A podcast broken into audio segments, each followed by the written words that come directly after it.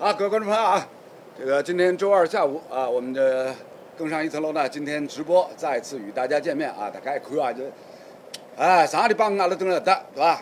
老位置杀布了一场比赛，今朝呢就要把我们常规的节目放到这边来做一个直播。好，为大家介绍一下今天我们的嘉宾阵容：右手边小辉，左手边啊我们新加盟的好兄弟许俊君啊，然后呢众望所归啊，期盼了很长时间，尺寸哥谢祖涛小胖又回来了啊！所以小帮大哥讲啥？我们祖涛小胖呢前一段忙瞎忙不忙，不要忙干啥？我问伊，伊也不睬我。后头呢，把我自家夹苗头夹出来了。他最近在忙什么呢？欧超联赛晓得吧？背后黑手就是他。侬搞的吧？侬哎搞的吧？我要要到埃面搭，到埃面搭去个呼风唤雨啊！欧足联主席切菲林跟那十二家豪门俱乐部，搿出层水平哪能谈不进的？最后呢，他出手了，一出手呢，哎，先把六家英超搞定了，是吧？但是呢，到现在一看呢，就是皇马、巴萨还是搞不定搿出身肯定谈啊搿这个不可能谈的嘛。啊。那么有关有关这个这个欧超尺寸的问题呢，我们今天放到第二趴来聊，是吧？今天第一趴聊什么呢？当然是切合切合我们现在的热点，中超联赛，是吧？中超联赛上周新赛季正式开打啦，然后第一轮打完，大家一看，哎，上海两支球队表现都非常好，啊，所以呢，今朝呢就讲四个上海人忙得一数，开聊中超联赛，开聊咱们上海的两支球队。那么君君第一次上我的节目，呀，先来说几句吧。申花呢，就是其实呃，搿个赛季前头啊，侬拿名单捞出来一看哦，搿就把老早勿大看，勿大申花已经蛮长辰光有种勿大看对伐？一看，哎哟，哪能今年申花申花这个阵容很像强大像像那个夺冠阵容，非常强大，而且深度很深。就人家老早讲两三套阵容，对伐？老早是阿拉觉着一直辣讲申花的阵容怎么薄啊嗯，怎么样啊什么。嗯然后今年一看，哦这么好，但是呢，申花这些年呢，就讲一直把阿拉种感觉，就讲你一旦把你胃口吊起来，对伐？嗯你对他期待很高的时候嗯，伊总归帮侬弄眼大家枪，对伐啊？啥成绩嘛勿好了，哪能啥嗯？但呢，侬有辰光侬讲讲伊，就哎哟，哪能搿能样子吐吐槽，哎或者讲呢，侬觉着哎呀有眼灰心丧气的辰光，伊帮侬弄只世界杯冠军，哎，对吧？那哇就吊起来，所以呢，搿第一场比赛其实心情很矛盾，为什么矛盾心情矛盾？因为看着他阵容好，对伐？就觉得他今年很有戏。啊，但是呢，就老早申花搿只规律嘛嗯，就侬觉着伊好个辰光呢，伊总归帮侬勿大好啊；侬觉着伊勿好了，伊帮侬强强心剂来了。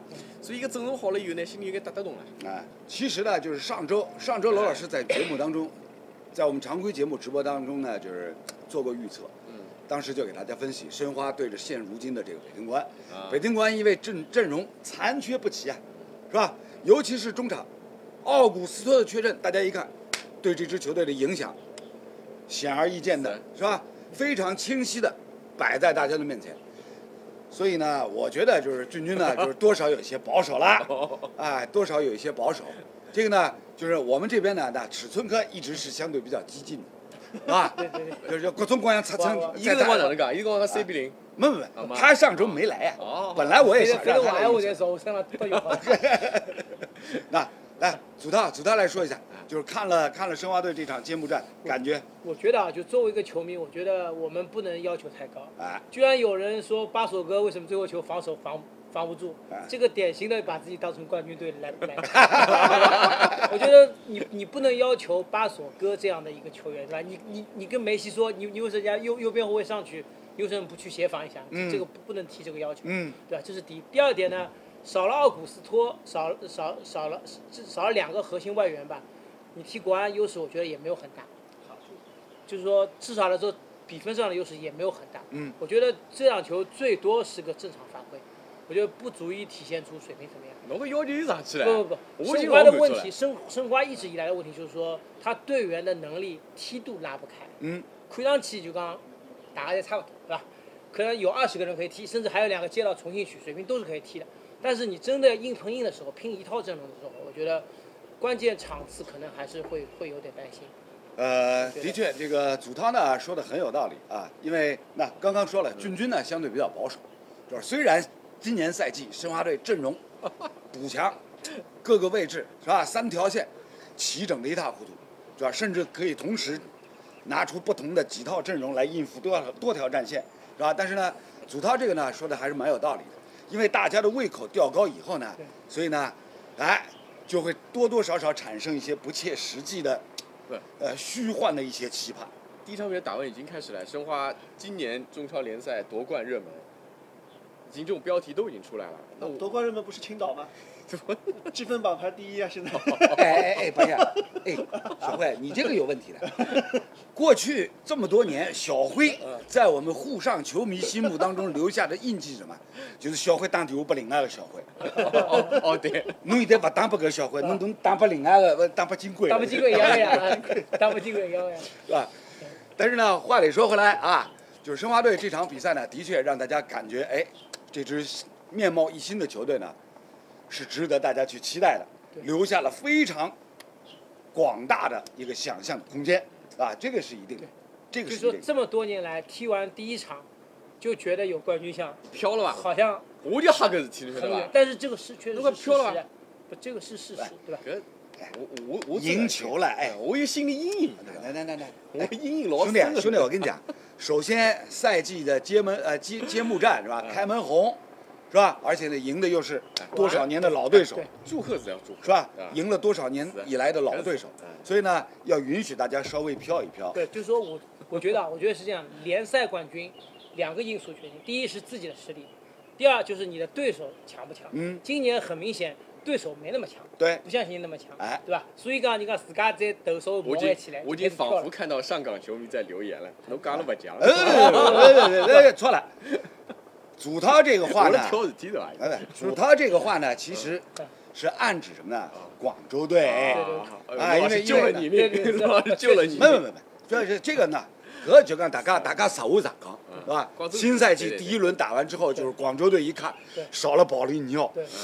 这这这完全完全不是一个夺冠级别的球队，是不是？啊？对，呃我我 我的看法呢是，呃，谢祖涛说今年申花有冠军相，这个我同意的。嗯，冠军相，对，就是你从阵容上看也好，和其他对手做对比看也好，申花今年确实是挺强的。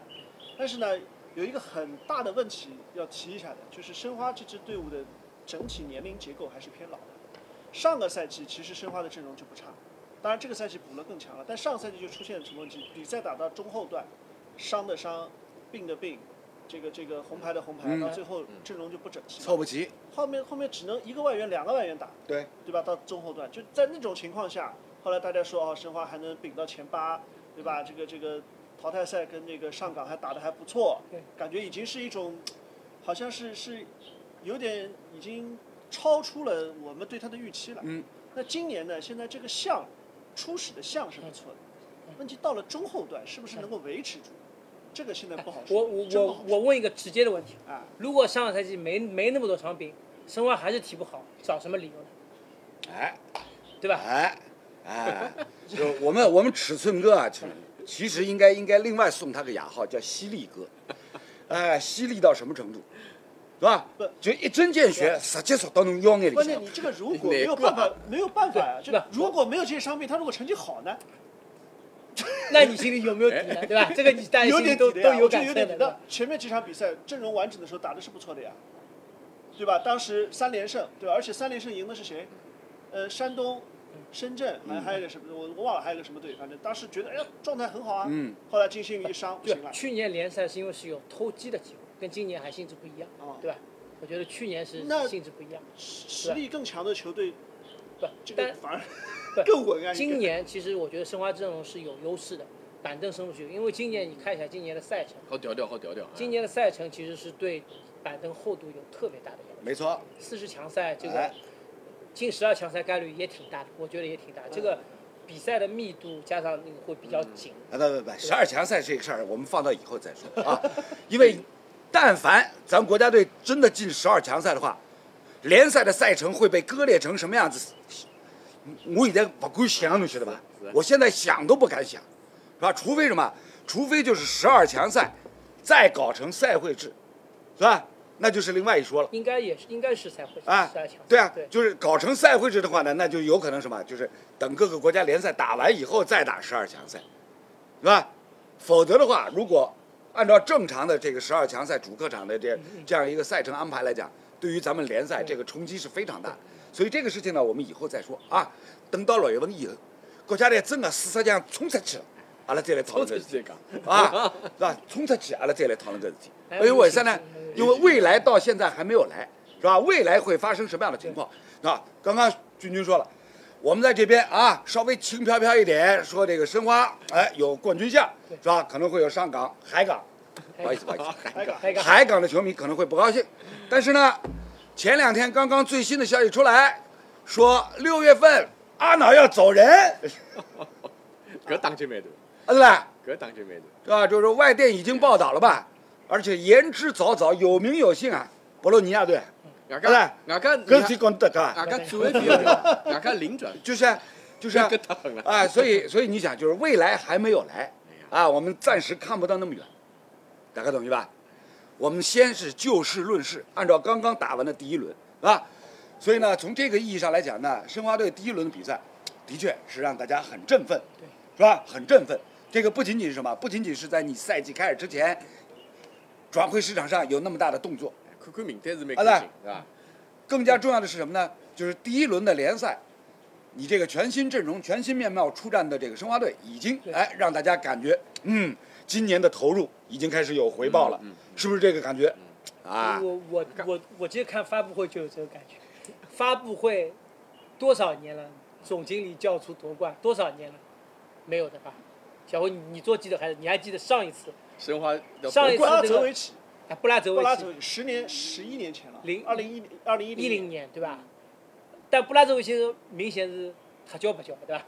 他那个阵容全是佛仁亮、宋博轩你，就洗脚了再是嘛看啊，西教这个无锡对，队但好不啦？无锡好不啦？这个还再往三哎哎哎那个时候十九岁嘛，就是再往前一次你还记得是什么时候叫叫夺冠？再往前一直叫的，一直哎，这个之前一直叫的，职业化之后基本上不叫了。啊，就十年十来年没有没有叫过了，就上趟叫夺冠的话，搿搭房价只有只有三万块，这是房价，对吧？差不多啊。现在现在就靠年万了，对吧？我们我们尺寸哥就我最喜欢的就这一点了，就满脑子各种数字，你知道，各种尺寸，随便拎起来才好才好挂来一道，你知道。啊，但是呢，的确就像刚刚尺寸哥所提到的，就是过去历史当中呢，申花队在开赛第一轮之后，哎，就自己喊出夺冠的这样的雄心壮志，这个啊真是让大家感觉久违了。所以呢，要允许，要允许这个久违之后的感觉重新哎来充盈我们的身体哎呀，充盈我们的头脑，对是吧？所以呢，我觉得就 是，最怂恿我，来来，搿搿搿就是啥？搿就哎，勿着调就了，真的是，勿着调了。不是了，我对吧？要允许大家稍微稍微飘一飘。稍，微要攒点，稍微不点，许君君的意思呢，低调就是腔调。稍，稍稍微那个，我真的我哈哈攒点人品你真的是攒点人品。好，那么好，那么阿拉阿拉接下去就讲调只方向。啊，咵一百八十度大转弯啊，从轻飘飘开始往低调方向靠。来来来来，你说说，既然要低调，那么怎么低调？啊，低到低到哪个尺寸？尺寸侬来定啊，这是我来这真讲，的还顶，低到连连连曹云定指导都在赛后加练了，是这种情况赛前赛后加练哦，这种情况搿不大有，搿不大有，对吧搿不大有，真是不常有，今年很反常的。嗯，因为像像曹云定这样的球员，其实从小就是。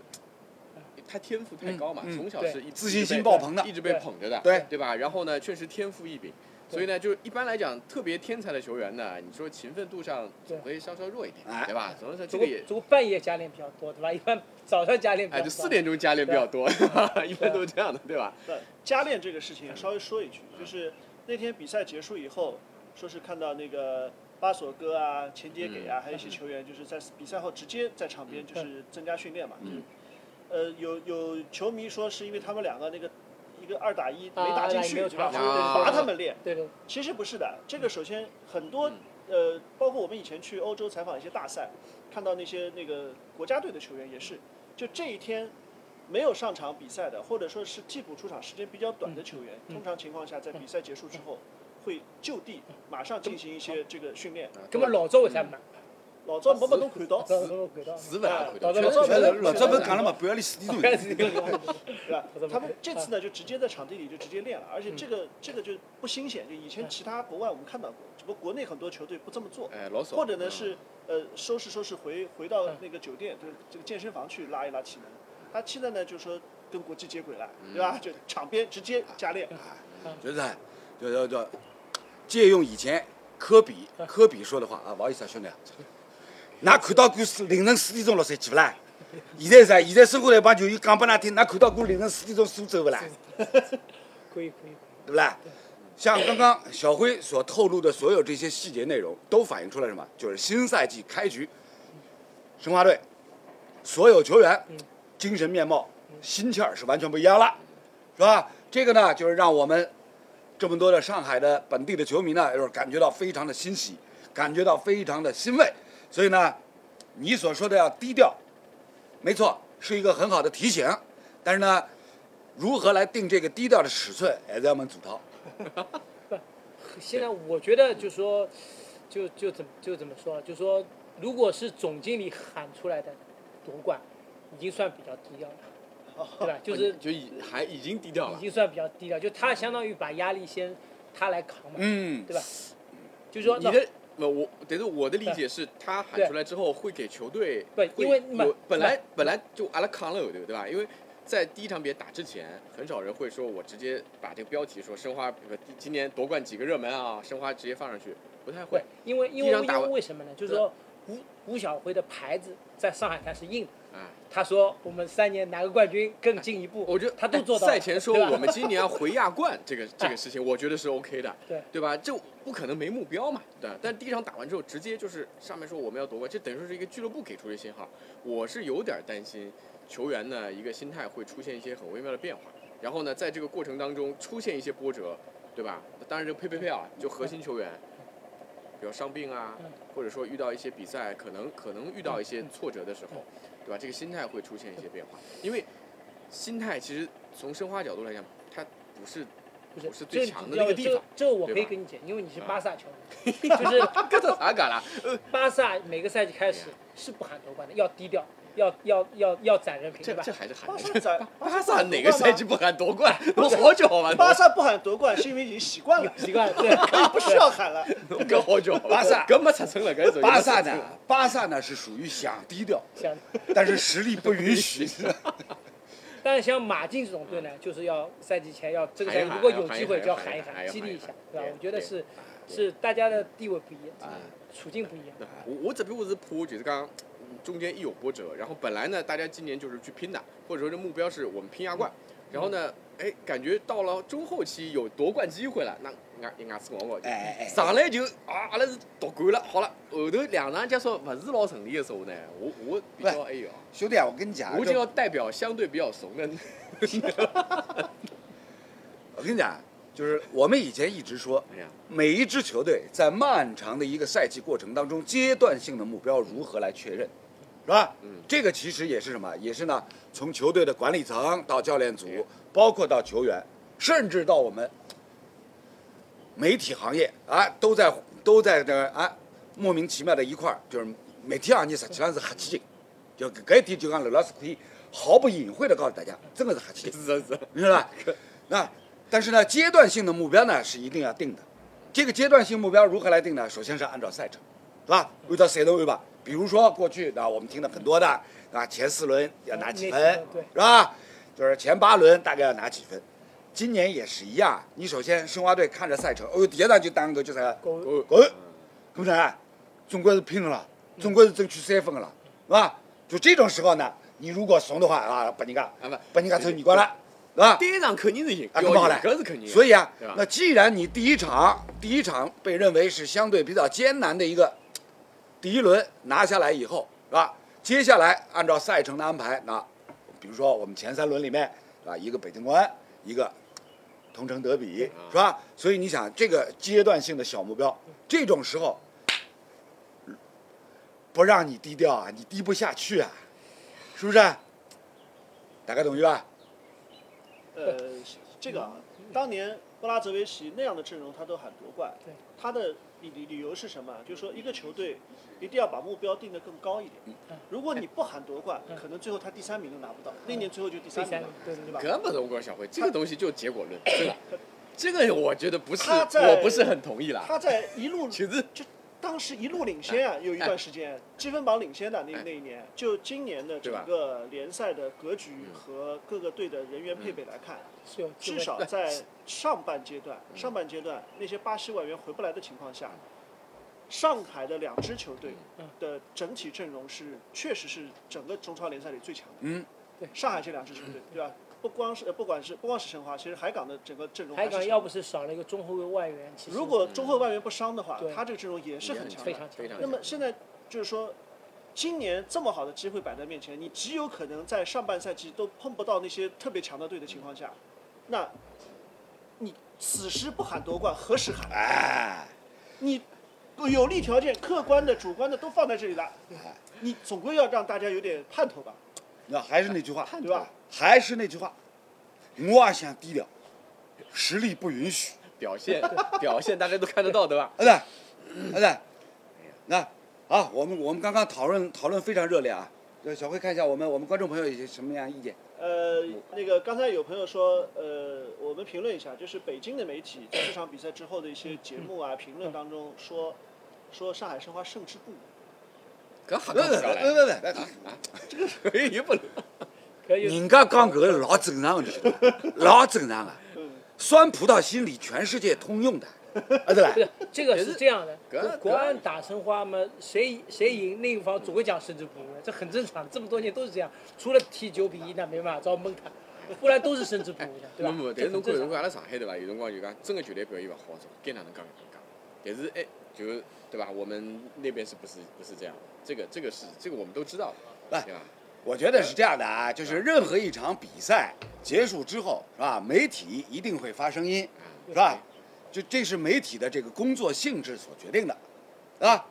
虽然是瞎讲不讲，但是呢，哎，人家做这个干这个干这个活嘛，啊，你必必须得发点声音，是吧？至于发成什么样子，大家听过算数，米少拉数。你你你要踢成五比一，绝对不会有人说胜之不武；踢二比一，总会说胜之不武，这很正常，对吧？啊，所以呢，从这个角度上来讲呢，外界怎么评说，侬又管不了，侬好拿人家主播张根拉里拿拿拿封标封起来，侬做不到呀，那么随便哪能讲，对不啦？关键什么？那该怎么打，我们还是怎么打。既然有这份心气儿，有这样的人员配备的实力，是吧？对你把匹配的这个水平发挥出来了，就 OK 了呀，就 OK 了，是吧？什么叫但求无愧我心，是吧？申花申申花其实最吓人，我拿的那个阵容，还刚还刚刚最吓人就看到七个替补队员踢七人制，那肯定中超最强。对啊、对啊、对啊、所以啊，那今年赛季申花队在引援工作方面，这个大手笔是让大家满意的，是吧？至于小辉所提到的阵容年龄偏大，这个是客观存在的，嗯是吧？这个是客观存在的，那那大家别手机头算数啊，莫雷诺，对啦？搿把年纪了，是吧？金信玉。曾诚、啊是啦啊，侪是搿把年纪摆辣海，那么搿个，但是只要他们身体的状态仍然适合参赛，对，仍然适合参赛，搭嘎不啦？伊布勿是三十九岁，马上四十岁了，还跟还跟俱乐部续约了吧？是是是是。是不是？不，他不是这个他不是这个年纪，也不会到你这个岁数。三不不，三本领还打，这是刷数据的，那刷数据。搿搿搿搿属于插科打诨，就讲就讲说轮胎是吧？上海人讲说轮胎是。哎，阿拉自家自家关起门来，就讲该哪能讲？但是搿我觉着北京搿搿，我觉得我不是很同意。啥叫我我也不能理解什么叫胜之不武。哎呀，你管他什么胜之不武？哎哪何里只角度我觉得哪能，我也不晓呃得哪能讲。有一个呢，就趁他们阵容斯托不在，搿不是还是侬自家事体嘛？对呀，搿能怪啥人呢？外援没回来，那为什么奥斯卡在上海没这回去了搿事体，对吧？搿事体侬勿好怪人家个咯。好，那申花暂时告一段落。另外一支上海球队上呃海港，是吧？海港第一轮，是吧？当时上个礼拜，罗老师在预测的时候，还属于比较低调、比较期许，我只是讲了两球起，两球起，是吧？两球起，大家大家有印象吧？两球起。但是呢，整个比赛开始以后，大家一看，差距实在太大了实在太大了，啊对吧？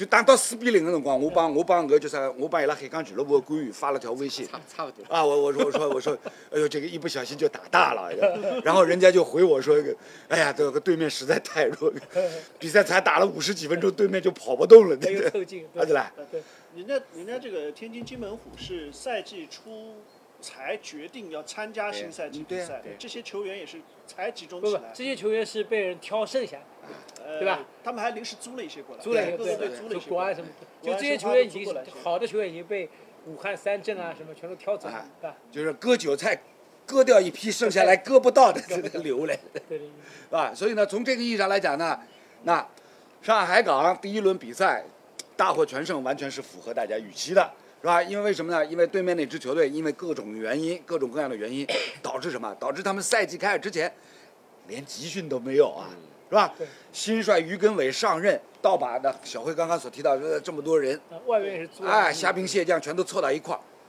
一共合练才几天，对，没得超过一个礼拜吧？体能更加不行。啊。体能更不行啊，所以呢，那这个呢，海港这场大胜应该说是完全在大家预料当中的。但是呢，哎，按照赛程安排的话，真正明天晚上海港打明天晚，对对按照赛程安排，真正你要想往这个冠军这个目标去发展，一步一步往前走的话，那这个路还长了，这个路还长了，是吧？更何况这两天又有最新的消息，是吧？就阿拉西德港到六月份，阿脑要跑啦，这事儿搿是吧？有会吗？啊搿看放勿放了？不不不，我们不管它会不会，我们不管它会不会发生啊，是不是真实真实发生，还要再等两个号头，要等到六月份才晓得。但是呢，对于任何一支有雄心壮志要往冠军方向去发展的球队来讲，所有这些最坏的准备打算，你都是必须要有的呀。对，其实其实我相信啊，俱乐部心里肯定非常清楚，因为合合同签签没签，心里是知道。只要合同没签，那肯定人就跑了呗。呃，但是还要看，我觉得像阿瑙这样的球员啊，他真的如果不爽的话，你真的很难弄，对吧？他如果真的想走，你不放走，对吧？不他你也很难弄他要走不要走这个事情，现在讨论就没有意义了。啊。现在就讨论，如果合同六月份没有，那就去找备胎，就这么合同？合同就算有，你说合同让他走不了，但是他不爽了，他表现会起伏很大，对吧？呃，这个我倒对吧我倒觉得我觉得还还还好 OK。吧我觉得嗯这个这些职业球员，毕竟毕竟在拿拿还是比较情绪化我觉得钱，还是不不不情，绪化，每个人都有情绪化的一面。我们尺寸哥啊，祖涛的意思呢，就是所有这些大牌的职业球员，他们在职业精神方面还是有一定的保障的，是吧？就这一点呢，这一点呢，就是大家可以看，那过去那么多年，咱们中超联赛来过那么多的大牌的外籍球员，对是吧？有好多哎，都在职业精神方面，让大家感觉可以成为标杆的。总总体啊可以，从但是也有那种什么霸训的呀，欧洲也有哎不不不这这个是霸肯定肯定的都来的，就是害群之马是南美的可能相对的，我不是说不同州啊，相对差一点。还阿有去迪士尼的拉哥，对吧？是吧？还有去去迪士尼，我觉得我觉得很正常。人家休假期间去迪士尼，不，他哎，就是侬把看你人休假的辰光也到迪士尼不去，关键他他就是看你有迪士尼才来上海的，哦，是的啊，是个意思了。反过来了，反特了。是吧就这这个这个，我觉得不成为什么什么什么大不了的事儿，你知道吧？蒋辉前面合同，我觉得就是说，站在俱乐部的角度，他现在肯定已经知道什么情况。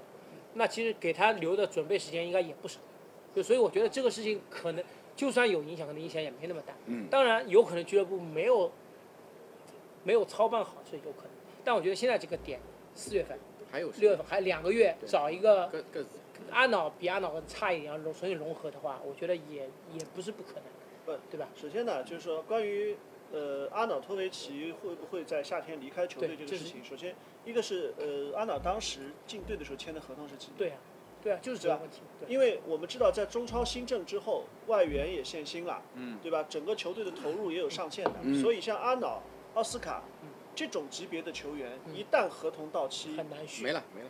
不可能再续约。我不是很，这不是很难的问题，这不可能。哎特斯拉你都没法，哎，不是不是特斯拉，特谢拉，不是特斯，是特谢拉，刚去过车展，特谢拉，这个。这个维这个变维权节目，我调你 T 恤衫了，调你 T 恤衫。哎，这样我我插一句啊，嗯特斯拉有没有刹车我们不知道，阿拉有刹车，刹牢了。特谢拉当时只是要求说，我和最后他让步了，本来说我要要要翻倍啊什么，最后要求是我和之前一样行不行？都做不到，因为超标了，所以到最后特斯拉没能够留。不是超超。特斯拉是因为队伍没了，不是因为超标了。队伍没，其他队伍想要他的呀，但是有有广州包括海港嗯。都跟他谈过的，甚至国安和那个鲁能都去谈过的。嗯，但是。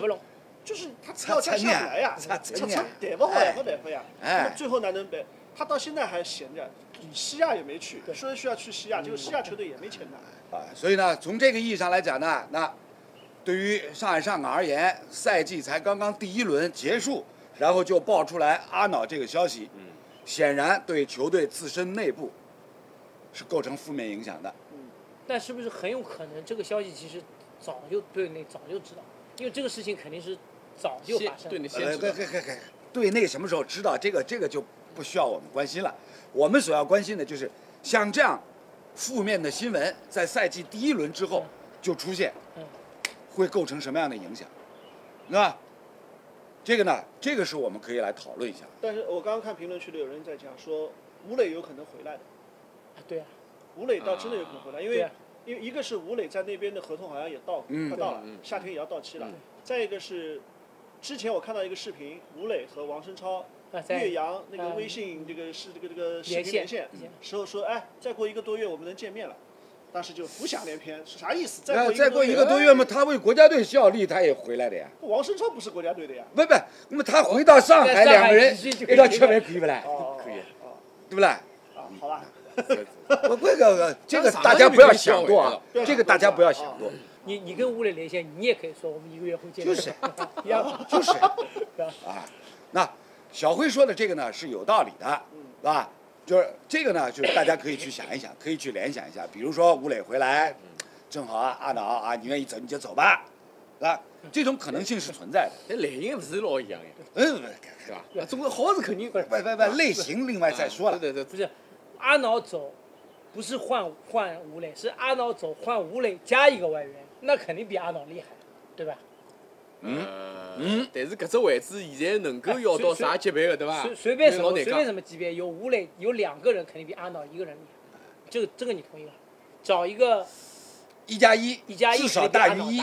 至少大于至少大于一哎啊，不一定说等于二，但是至少大于一。你一加一场上阿瑙就空出一个位置呀，你不能两个人都上去的呀。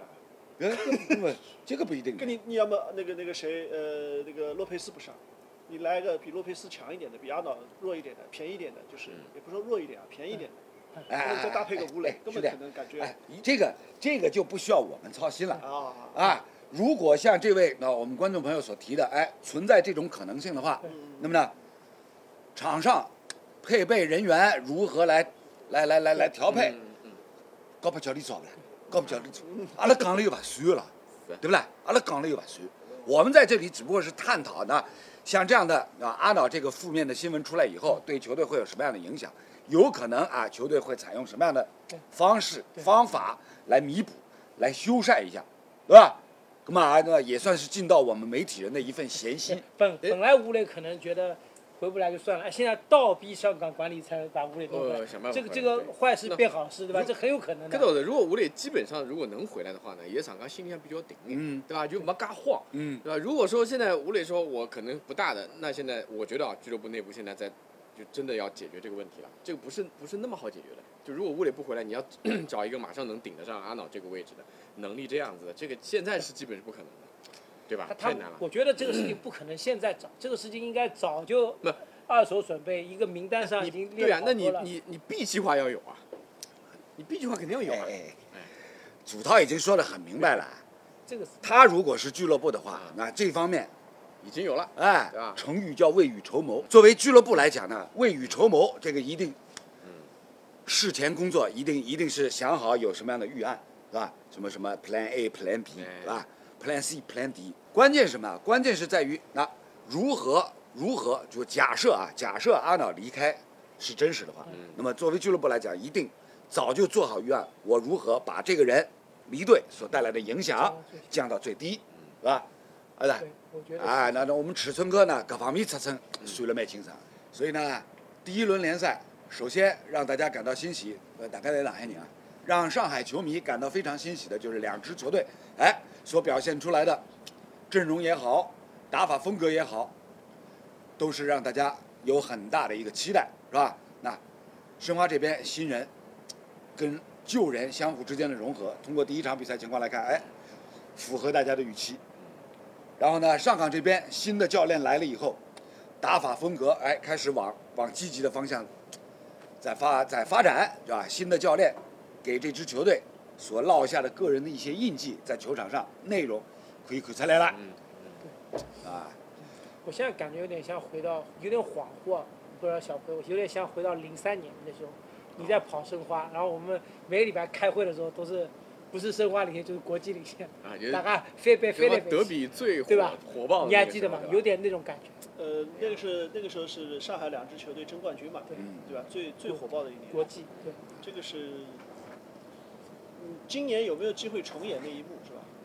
我觉得，我觉得挺挺有机会，是的今年今年有可能挺挺有机是的，会对，而且对，加上又在苏州，苏州等于大半个主场，对啊，对吧？这是很大的优对势。对啊，第一场第一场申花对这个北哦，京主国安明显明显明显就感觉感觉就好像是虹口体育场搬过去。的现场官方数据九万呃九千七百名球迷，对大概九千个是申花球迷。不说说那个球场外面一家咖啡店，咖啡豆就是烛光，嗯，里头咖啡豆都来没了对吧咖啡豆都没了。嗯所以呢，那这个呢，从一个侧面也反映出来，上海我们的球迷朋友对申花也好，对海港也好，充满期待，充满期待。因为呢，今年中超联赛开打到现在第一轮打完，豪门这边。广州队让大家觉得，哎呦，这这经济经济好像搿次广州队是有眼危险啊，有眼危险，是吧？连卡纳瓦罗这么高调的一个人，自己自己都说我们今年好像不不提夺冠的这个事情，是吧？